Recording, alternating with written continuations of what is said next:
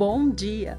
Hoje é dia 5 de fevereiro de 2021, sexta-feira, sexto dia de trabalho da nossa semana. O salmo de hoje é o 29, mais um salmo de Davi. E fala assim: Louvem o Senhor, seres celestiais, louvem o Senhor com glória e força. Louvem o Senhor pela grande glória que ele merece Adorem o Senhor na sua perfeita santidade. A voz do Senhor ecoa sobre as águas. O Deus da glória troveja. A voz do Senhor é forte como o trovão. A voz do Senhor é poderosa. A voz do Senhor é cheia de majestade. A voz do Senhor racha os cedros. Sim, o Senhor quebra em pedaços as grandes árvores do Líbano. O Senhor sacode o Líbano e o monte Sirion. Diante do Senhor, eles saltam como bezerros e novilhos selvagens. Quando o Senhor fala, raios de fogo riscam o céu. A voz do Senhor sacode o deserto. Ele faz tremer o deserto de Cádiz. Assustadas com os trovões, as corças na floresta dão suas crias antes do tempo. A voz do Senhor arranca a casca das árvores do bosque. E no templo do Senhor todos clamam: Glória! O Senhor comandou o dilúvio, mostrou que é o Rei da criação. Sim, o Senhor é o Rei eterno. O Senhor dá força ao seu povo, ele abençoa o seu povo com a sua paz. Provérbios 7, do 6 em diante. Certo dia, eu estava observando da janela de minha casa e vi um jovem sem juízo, sem a menor noção do que é certo e errado. Ele vinha pela rua junto à casa de certa mulher, andando de lá para cá, próximo da casa dela. Era ao anoitecer. As sombras da noite se aproximavam, crescia a escuridão.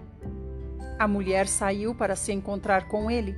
Ela era bem ousada e, com muita malícia, tentou provocar o jovem com suas roupas de prostituta. Ela era vulgar e atrevida uma mulher que nunca para em casa.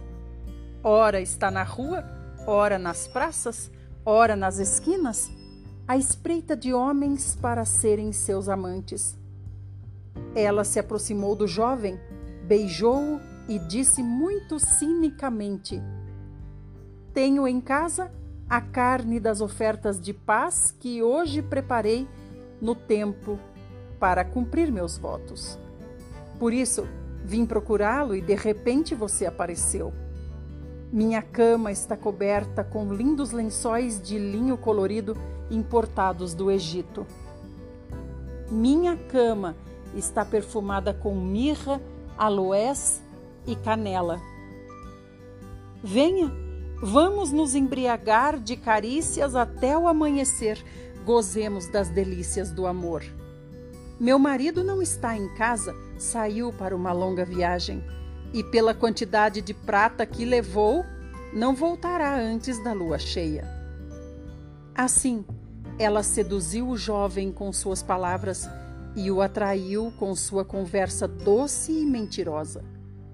Imediatamente ele a acompanhou como um boi que caminha para o matadouro, ou como a corça que cai numa armadilha e espera apenas a morte quando a flecha lhe atravesse o fígado, ou como um pássaro que entra no alçapão sem saber que nunca sairá vivo de lá.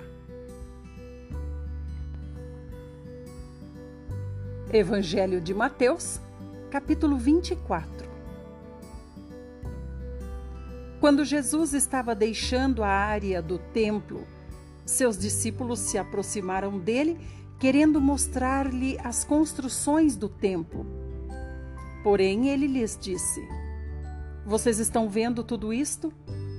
Todos estes edifícios serão derrubados, e não será deixada uma pedra em cima da outra. Quando vai acontecer isso?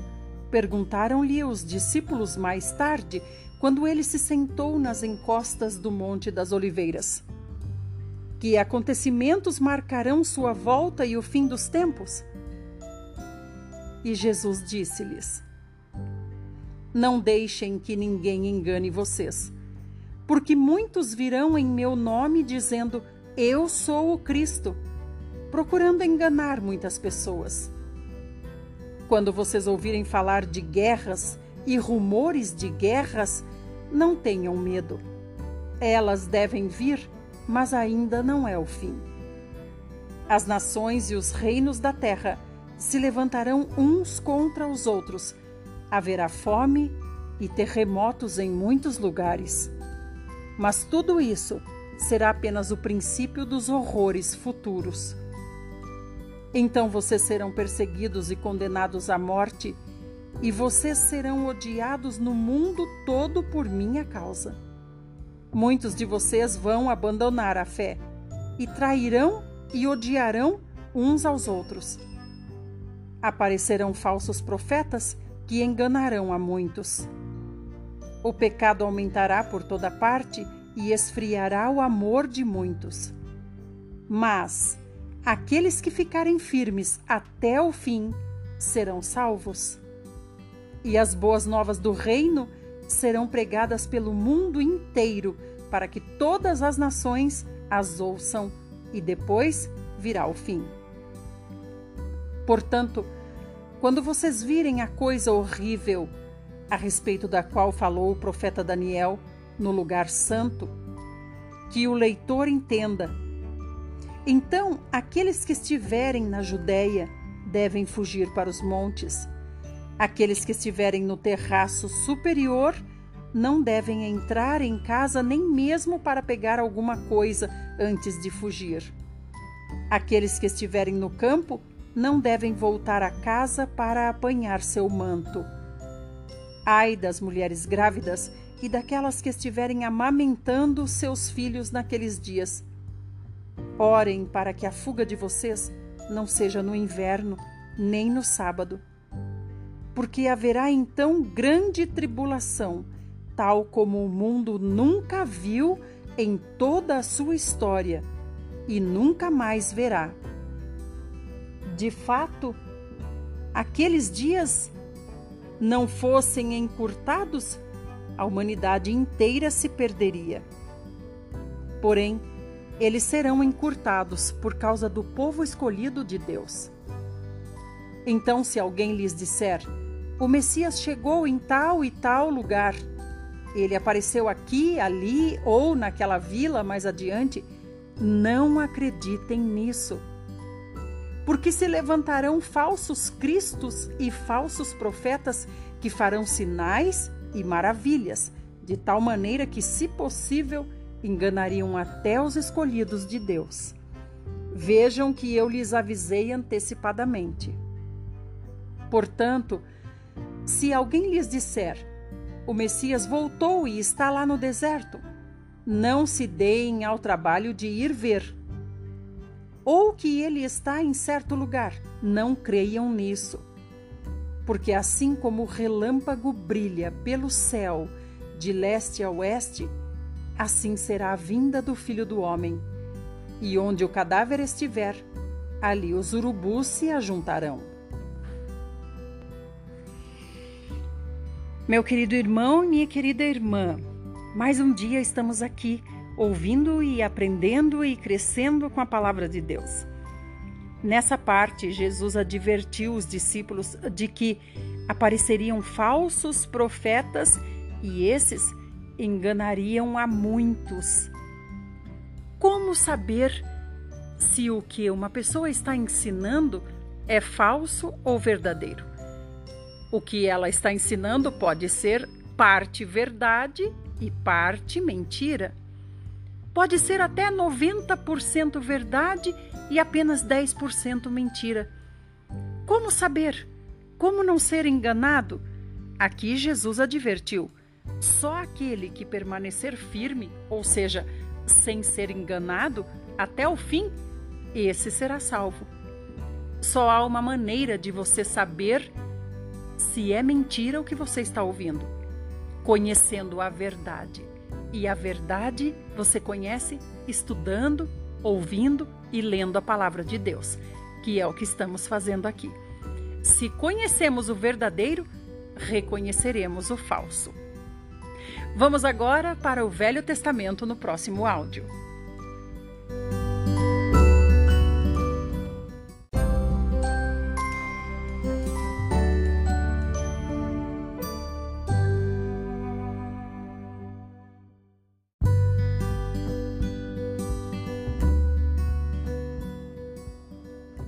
Chegamos no Velho Testamento e estamos no livro de Êxodo, capítulo 21. Nós vamos a partir do 22 até o capítulo 23, 13. E hoje pode ser que tenha som louvando ao fundo uma cigarra. então vamos lá. Êxodo 21 a partir do 22. Se dois ou mais homens brigarem e ferirem uma mulher grávida, e ela der à luz prematuramente, não havendo dano sério, o culpado precisará pagar a indenização que o marido daquela mulher exigir. A forma de pagamento será determinada pelos juízes. Mas se houver danos graves, então o castigo será vida por vida, olho por olho, dente por dente, mão por mão, pé por pé, queimadura por queimadura, ferimento por ferimento, golpe por golpe.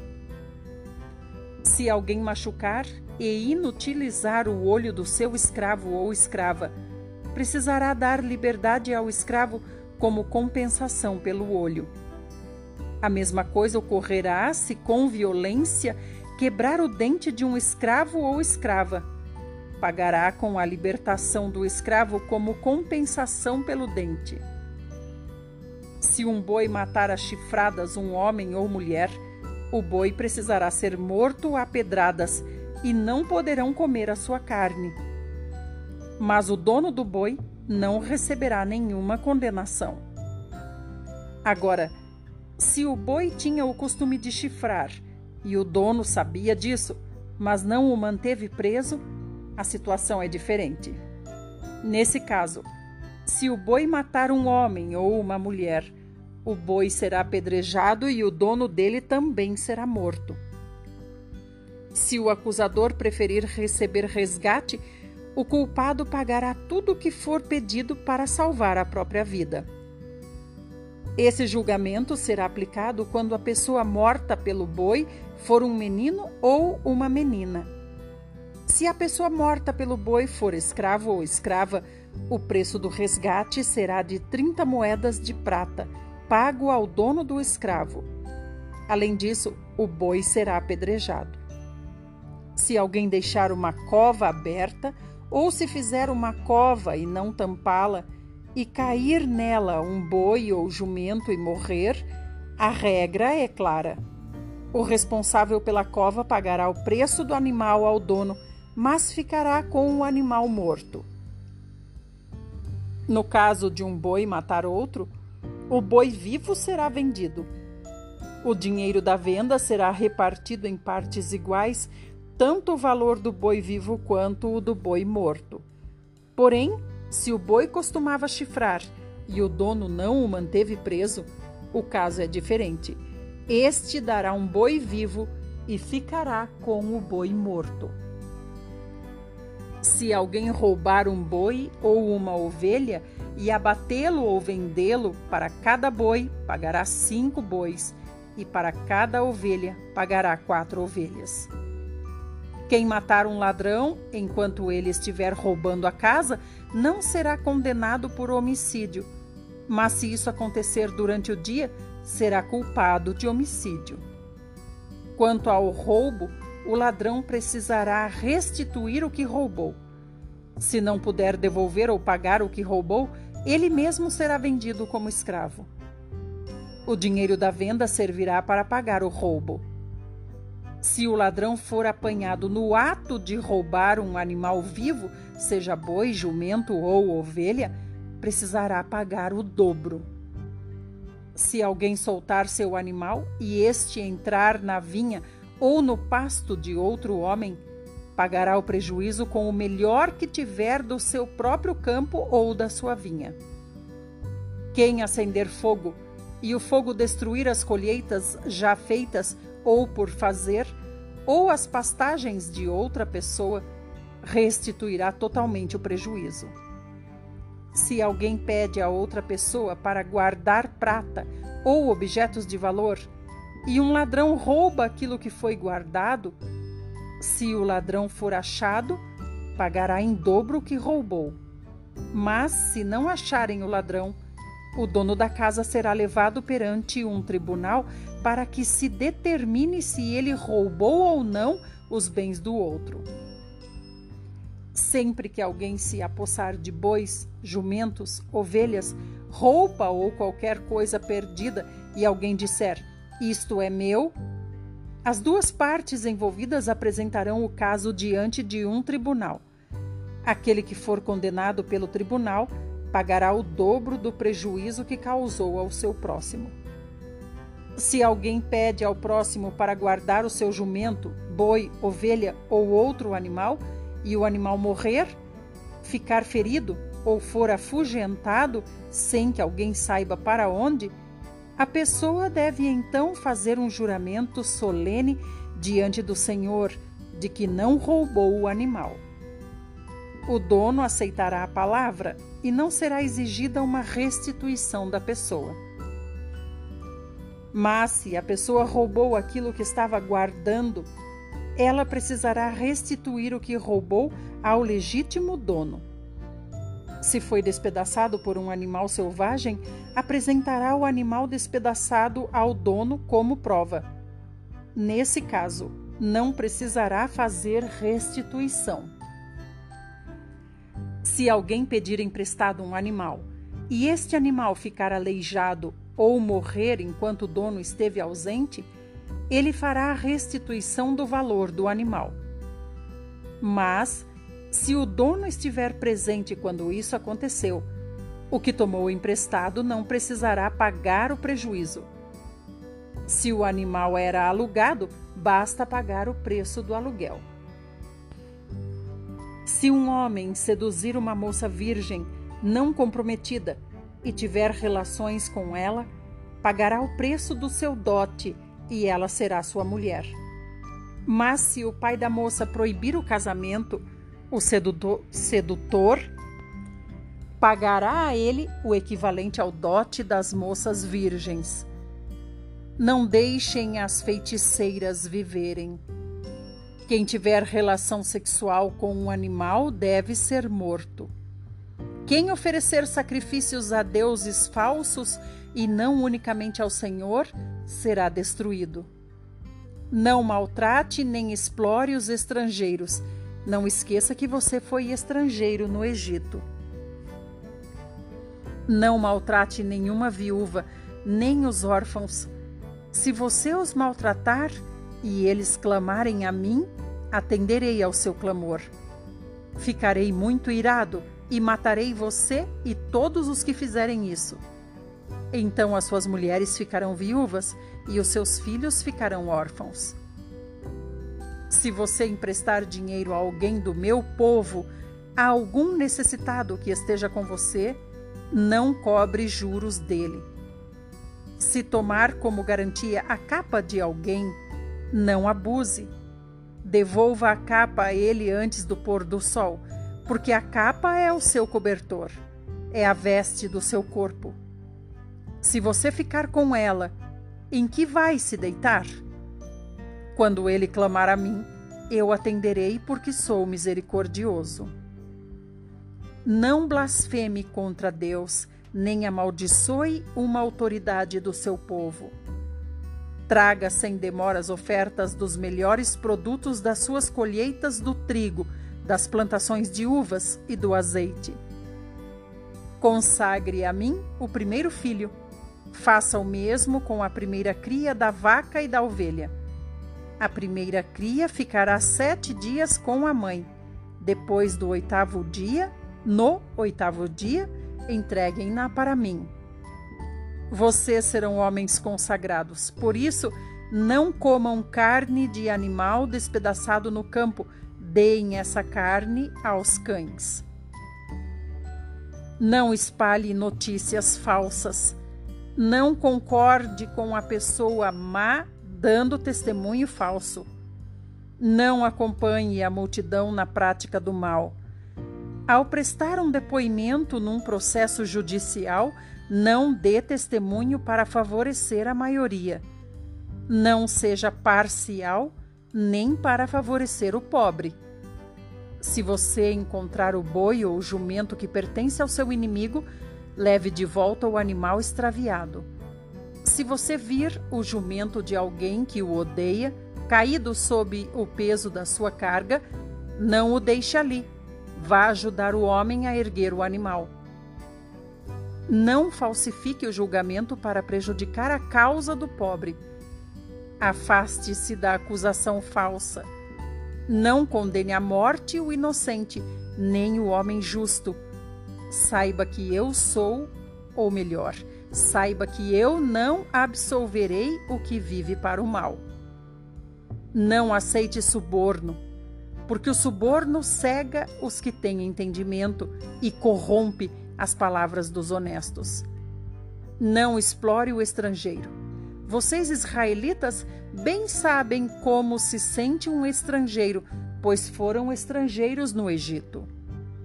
Por seis anos, plante em suas terras e colha o que elas produzirem. Mas de sete em sete anos, deixe a terra descansar um ano. O sétimo ano é de descanso para a terra. Nesse ano, ela não deverá ser cultivada, para que os pobres de Israel achem o que comer, e os animais comerão o que sobrar do campo. Essa lei também vale para as vinhas e olivais. Faça tudo o que tiver de fazer nos seis primeiros dias. Mas descanse no sétimo, para que o seu boi e o seu jumento também descansem, e para que o seu escravo e o estrangeiro renovem suas forças. Israelitas, tenham cuidado em fazer tudo o que eu disse e prestem atenção. Não se lembrem nem falem o nome de outros deuses. Obrigada por estar aqui comigo ouvindo a palavra de Deus. Se quiser me seguir no Instagram, é só procurar por Idelma Ferreira com H. Aguardo você para estarmos juntos amanhã novamente. Até lá!